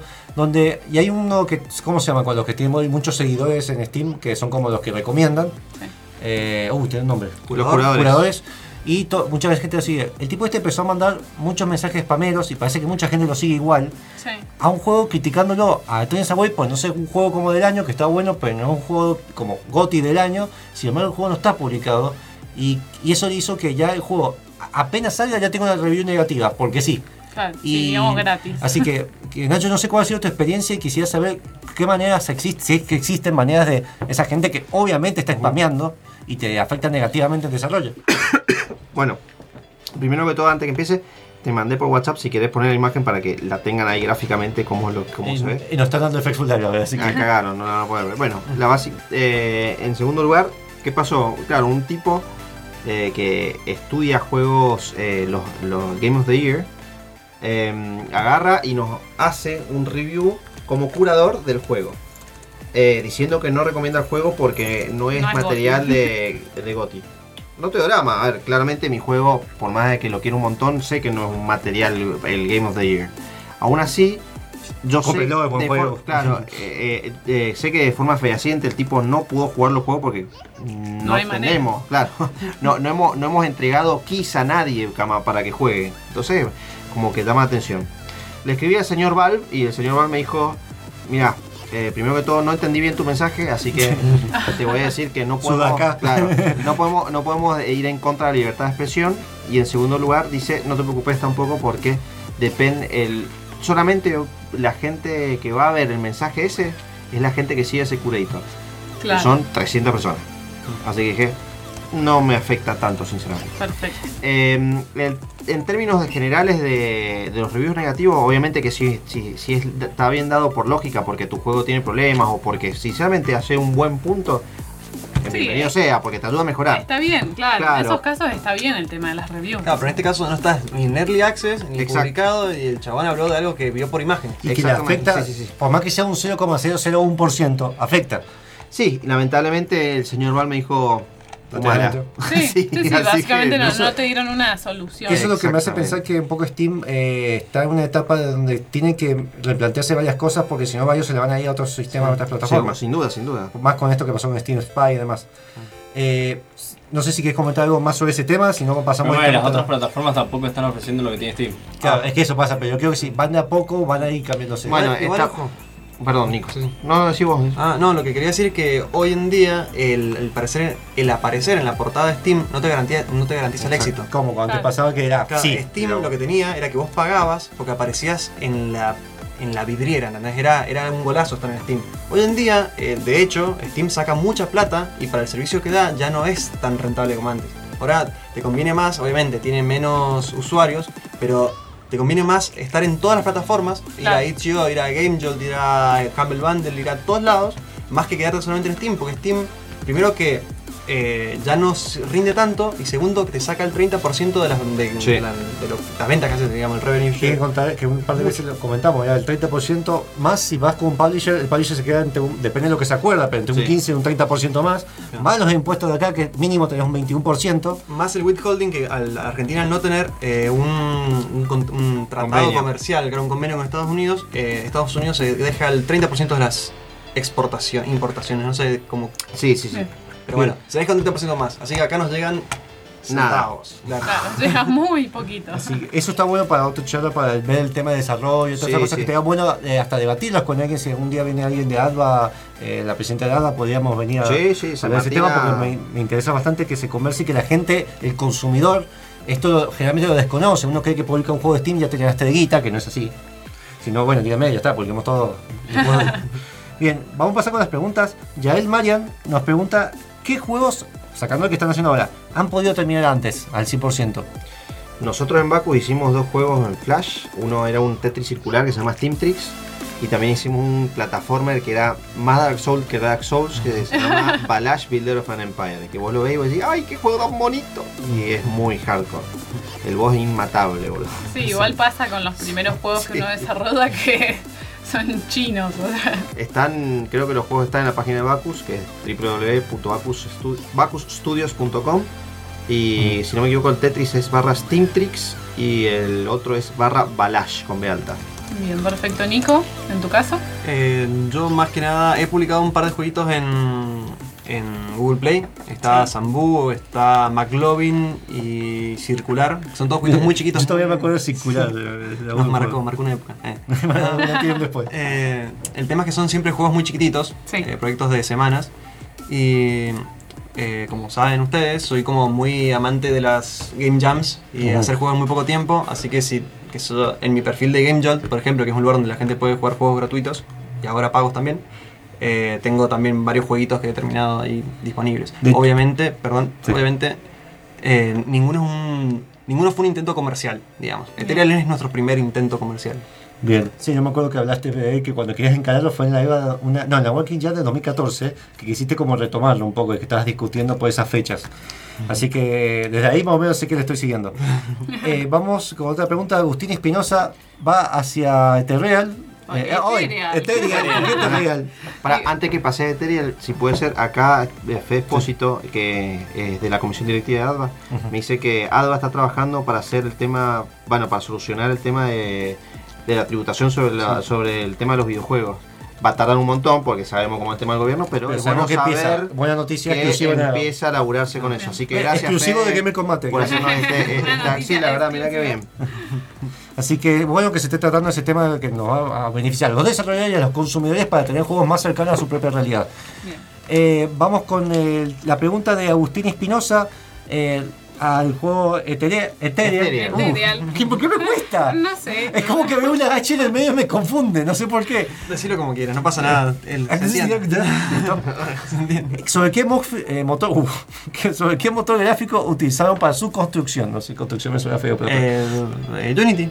Unity. Usamos- a seca, no usaron una librería aparte, algo Eh, más. Tiene de todo, o sea, le hemos agregado muchos shaders, muchas cosas, algunos componentes son de terceros, o sea, el- eh, hay, un hay efectos que nosotros no hicimos, digamos que tienen que estar en la parte, pero el- la base, digamos, es todo Unity. Bien. Tommy Zapino eh, pregunta sobre el juego Trina de Wake si va a haber eh, selecciones skins y alguno bien argentino. ¿no? Me imagino un gaucho o algo así que vea en el espacio. Que tengo un mate ahí. Eh, no, pero sí, eh, esto está malo, ¿eh? Un Martín Fierro, ¿viste? Eh, Que, que tire mate en vez de granada. esta bola explota, sí. Te doy una hierba. Tiré- te tiene un arma con luz mala, ¿viste? Eh, sí, vamos a tener customización del personaje, no Uh. solamente en el tema de selección de colores, sino que aparte vas a tener diferentes tipos de chasis que vas a poder usar. Los chasis no van a ser meramente cosméticos, sino que también van a tener diferentes tipos de habilidades y diferentes tipos de feeling. Entonces, vas a poder agarrar y jugar con varios, valga la redundancia, chasis y customizarlos a tu piacere para ponerles colores. Estamos estudiando si podemos darle un- una vueltita de rosca más, pero por ahora no ¿Qué puedo hay? decir más, claro. Claro. Eh, pero sí colores por lo menos van a poder tunearlo eh, en, tres, en, tres, en tres lugares, por así decirte. Los lucecitas, los LEDs, por así los emisivos. Después, y dos, dos partes de colores en donde hay una, una parte que es más principal, que no se marca más piezas, y la otra como secundaria, entonces para contrastar. contrastar. Pero sí va a haber customización. Bien. Otra pregunta, eh, Mati- Matías Gómez. Eh, esta es otra vez para Ethereal. Ethereal. ¡Vamos! ¡Eh, vamos, salió! Eh, ¿cuándo, esto, mira, la pregunta es recurrente, pero me gustó cómo la hizo. ¿Cuándo verá Ethereal la luz del día para toda la comunidad? El hack generado podría decirse que es Overnight Hausen. Además de eso, me gustaría saber qué tan completo se encuentra hasta el día de hoy ese juego. ¿Cuántos puzzles individuales tiene, creados por los desarrolladores, o se genera de forma automática? Mati es alumno mío, así que ojo con las preguntas. Ah, ¿Ah, sos profesor de? Eh, sí, física. Ah, bien. Eh, bueno, el- no me acuerdo todas, pero eh, ¿cuándo estaría listo? ¿Era una? Sí. El Eso, juego- cuando esté listo. No, no, el juego de hecho va a estar listo en junio de este año seguro. ¡Eh! ¡Vamos! El Está llena, está llena de cosas. Exclusiva, ¿viste? Novedades, este programa Claro, es una igual una realidad es que el lanzamiento va a depender. O sea, no, no, no vamos a lanzar el juego probablemente apenas lo Nico, tenemos. por favor, no. Claro. No juegues con nuestro Así que no sé cuándo lo vamos a lanzar. Bien. Eh, y después, respecto a los niveles, el juego cuenta con eh, cuatro mundos, digamos, y eh, 24 niveles en total. O sea, 6 niveles por mundo. Creadores así Eh, a mano. todos a mano. Todos a mano, bien. Eh, y para Trials Wake dice, ¿hasta cuántas personas pueden jugar en modo simultáneo? Somos cuatro personas y podés tener eh, una mezcla si querés. Puedes jugar con tu amigo de Ucrania y también puedes jugar eh, con tu amigo de Luján de Cuyo y con tu hermano en la misma habitación. Ah, eh, los esa cuatro en el mismo lugar. Perfecto, qué buena onda. Bien, eh, Gerardo Gaya de Super Cartucho dicen que... Uh, con el juego. ¿Qué tan difícil es lanzar un juego para Steam? Eh, momento. ¿Y qué se siente que el juego esté en Depende, Steam? depende No, de lo bárbaro. que estemos hablando. Pues cargarlo el juego en Steam, o sea, es como bastante simple. Sí. Digamos. Sí, subido, ahora, es mucho más fácil porque ahora pagás directamente donde hay que hacer toda la campaña de Greenlight.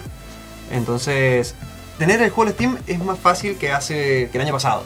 por Claro. ejemplo. Sí. Lo difícil es que venda. Claro, ahí ya. eh, eh, por esa fue la expresión de, de Nacho, probablemente. Sí.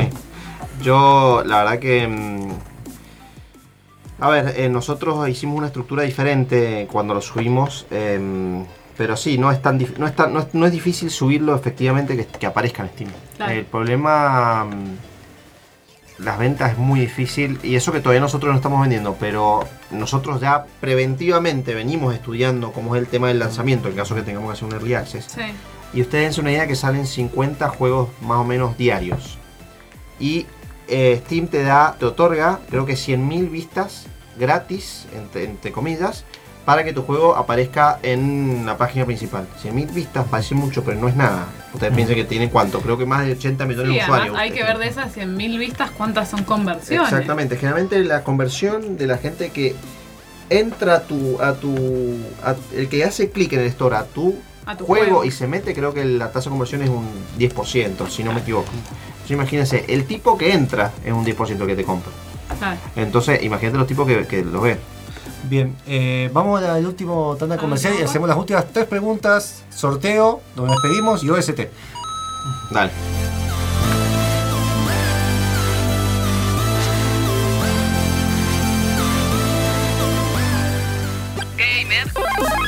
Con mate.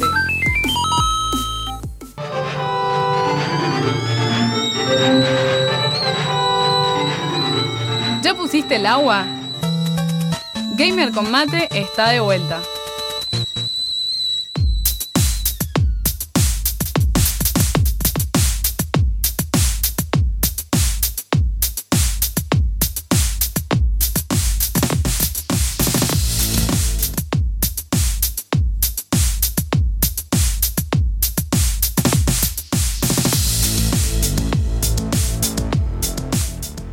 Volvemos ya con los últimos 30 minutos de Gamer Combate, este programa que se está terminando. Uh, todos están llorando, bien.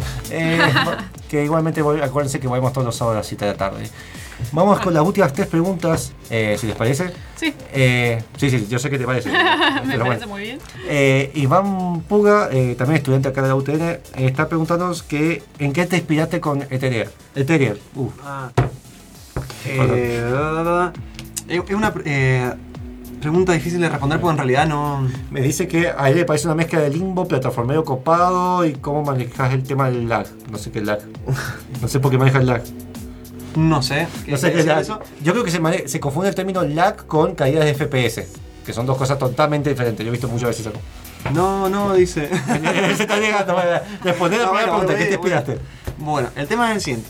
Yo en su momento, yo estaba todavía cursando acá la carrera, entonces como que no, no estaba arrancando proyectos grandes. Bien. Entonces lo que, lo que hice era en, en una de las... eh, yo jugaba muchos juegos de esos gratuitos que también se subían en páginas como las que donde subía todos los juegos.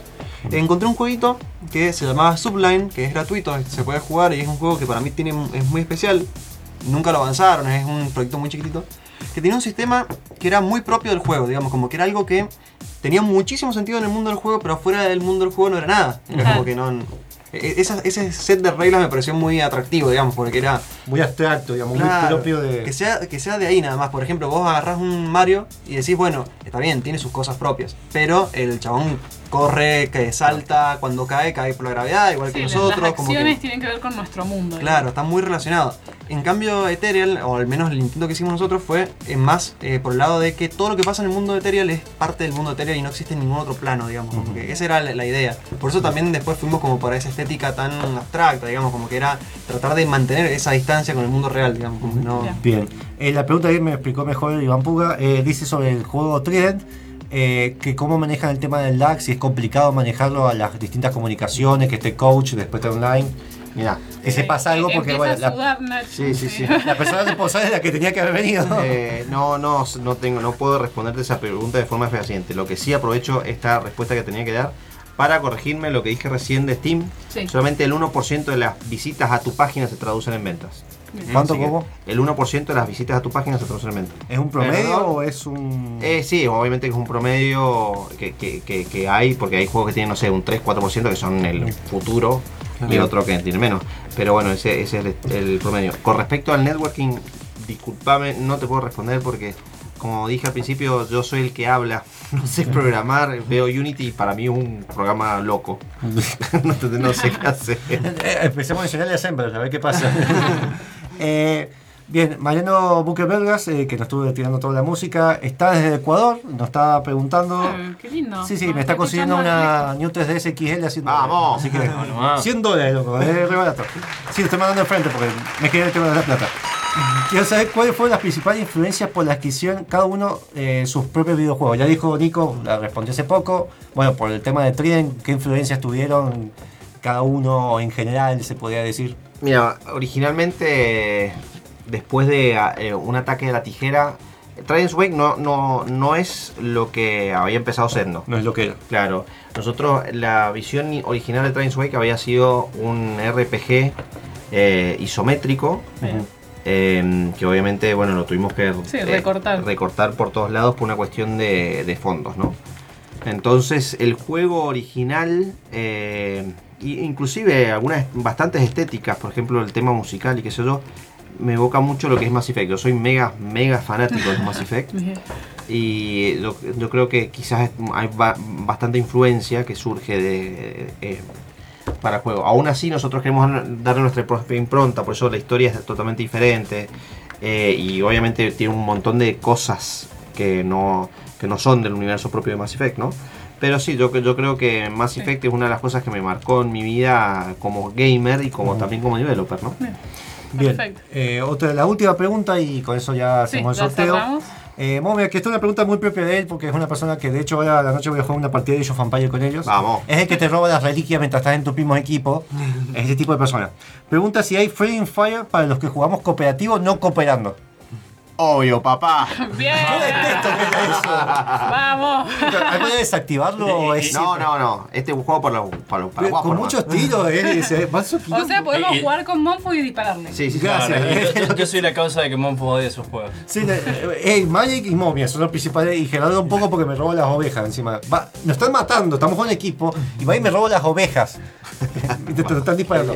Y Magic con, fue con. eh, El Train. El Train, que hasta el último nivel antes me troleaba todo el tiempo. Hasta el final que si no lo podemos Eh, terminar. no fue solamente dos, Sí, Javi Capi también. también, bien.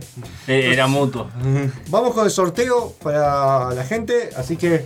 Platillos, Platillos, no sé. bombo, Vamos a esto. Sí, batería. sí, trae un plato, tengo un hambre. Y el ganador es Fernando Gofre. ¡Vamos! Sí, No, no.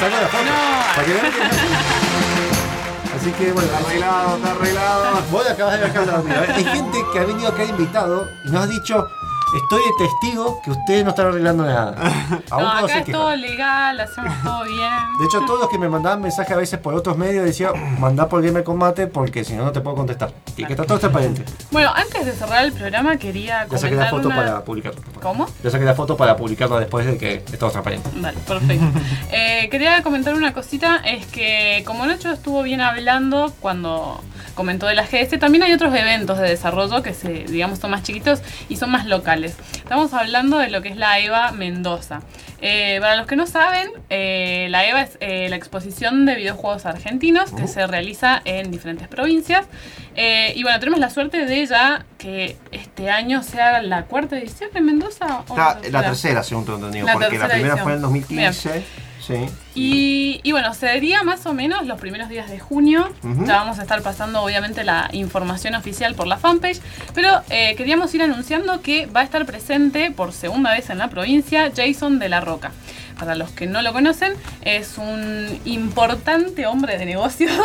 Muy De- importante. muy importante hombre de negocios, proveniente de Canadá, eh, que el año pasado estuvo dando consejos Sí. eh, y asesorando a los desarrolladores de acá de Mendoza. Entonces. Eh, va a estar presente nuevamente durante la EVA Mendoza y bueno, obviamente va a estar dando charlas y a todos los interesados, eh, nada, les vamos avisando para que se vayan preparando.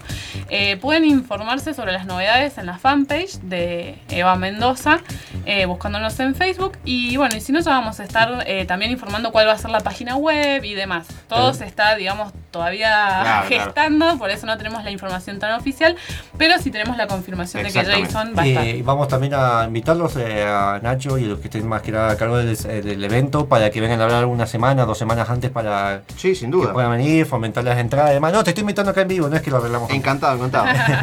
Bien, y no sé si hay otra noticia más que quieras dar. No de- tenemos más nada, así que ya nos podemos ir Bien, despidiendo. antes de despedirnos, lo que estamos escuchando atrás, eh, que Chachos estuvimos recomendando, esto es un pedido tanto de Petro como mío, que pusieron este OST, es un juego buenísimo, y tiene un OST buenísimo también, que es Clip of Necrodancer. Es la parte 1, porque tiene una OST muy largo, Bien. entonces hizo una selección propia para este programa, y para el programa que viene tenemos la segunda parte. Bien. Recuerden, sí. antes de cortar, recuerden que cualquier tema, como hizo Mariano, como pueden hacer ustedes, OST o tema que tengan una letra, lo que sea, que haya salido un videojuego, nos los mandan y lo podemos pasar. También temas que quieran discutir, ya tenemos un tema para hacer tertulia para el próximo. Bien. Y Julia, ya la semana que viene, no sé si la de Kingdom Hearts. Sí, ya- sí, ya, ya la semana que viene llegamos con el especial de Kingdom, Kingdom Hearts. Para que entiendan de ¿Qué- qué, qué- trata el juego. Claro, que no ¿Qué, sé. ¿Qué pasa en esa? Claro. Porque hay un Donald con Goofy. Claro, ¿qué, qué está pasando? Quiero ahí? saber Que- eso. Así bueno, que chicos, ¿quieren mandar algún saludo o algo? sus redes sociales, lo que venga. Sus, twi- archivo. sus Tinders. Eh, no, bueno, que eso que se fijen en Twitter, tenemos el Ethereal-Game, que vendría a ser nuestra principal fuente de información para, con respecto al juego. Eh, todo lo que vaya a pasar probablemente primero aparezca por ahí. Tenemos las otras redes sociales, está en, en Facebook, también eh, en Facebook es ethereal.game, porque no nos dejaban poner el guion bajo. Pero eh, principalmente Twitter. Si quieren saber algo de Ethereal, búsquenlo por ahí. Aunque creo yo te empecé a volver a usar Twitter y sí, te perdés muchas cosas sin usar porque hay muchos contactos de desarrolladores propios que usan ahí. Se me hace más cómodo seguirlos que ahí porque por Facebook o Instagram. Sí. Bien, eh, Nacho. Eh, sí, yo, bueno, en las redes ya las dije, Bacus Studios en todos lados. Busquen eso en Facebook, Instagram, eh, Twitter y ahí nos van a encontrar. Y también, bueno, si tienen alguna pregunta que quieran mandarme, yo no tengo problema en recibir mails y, si lo único que denme un poco de tiempo para responder. Eh, mi correo es ignacio.baldini con B alta, arroba bacusstudios.com. En el caso que necesiten mandarme algo, alguna consulta. No soy el hombre que conoce todas las respuestas claramente, pero es que puede conseguirlas. eh, no, no, no sé si Pero la puedo conseguir, pero trato, trato de darte una mano en, lo, en lo poco que pueda saber. Así que, y si no, trato por lo menos de dirigirte a una persona que quizás esté más informada que yo en esa, en esa área. Así que bueno, la idea es que nos ayudemos entre todos a que siga creciendo la industria, ¿no? Bien, eh, antes de cortar, eh, recuerden que nos pueden seguir en www.gamercombate.com, por nuestra cuenta de Twitter y Facebook, donde Chacho publica todas las noticias que nos van llegando. Ahora tenemos otro filtrado. Eh, también por Instagram, donde subimos también noticias, por si nos quieren seguir de una forma más fotogénica, ahí que sale todo, sale Ah, más salen bonita. todos lindos. Claro, eh, con muchos filtros encima. También el canal de YouTube, que cada tanto subimos algún video cuando nos da el tiempo. Y de a poco estamos por inaugurar un canal de Twitch, que también estamos, por estos, estos experimentos que estamos haciendo, estamos tratando de ver que, de cómo ir tirando por ese lado. Así que, y recuerden que también nos pueden encontrar en Steam, también como Gamer Combate. Eh, ¿En Steam? En Steam estamos como Gamer Combate. Eh, para la cuenta nuestra de Gamer Combate, con la que hacemos review. Pueden ver la- los juegos que jugamos. Vamos, claro. Podrían hacer un curator. Sí, eh, y nos ponen votos positivos. Ah, Eh, Eso, Para surgió comprar. comida. Después hablamos de la parte de abajo del negocio. Eh, y también nos pueden seguir eh, por Evox. Recuerden para tener el último podcast, por si no lo pueden escuchar en vivo, lo quieren escuchar grabado, eh, caminando en micro mientras disparan a alguien. No sé, no hagan eso. pero pueden escuchar nuestro programa en cualquier momento. Y también recuerden que tenemos una lista de música de- propiamente de videojuegos, 100% de videojuegos en Spotify, donde va a ir música desde Skyrim, pasando por Mario, con remix de Zelda, eh, con música de quieran. Sega. Ya. Entonces, lo escucho lo uso mucho para el trabajo yo. Bien. Bien, así que si quieren despido, Magic, eh, Julia. No, nada, agradecer a todos los que nos estuvieron escuchando. Qué buena remera Galaga que tiene. Me encanta está buenísimo. Bien, Deca, eh, Gracias. gracias por todo. eh, no te vayas. No te vayas, por favor. eh, Y bueno, nos vemos la semana que viene entonces. dejamos el ST de eh, Clip of Necromancer. Dan- Dancer. Uh,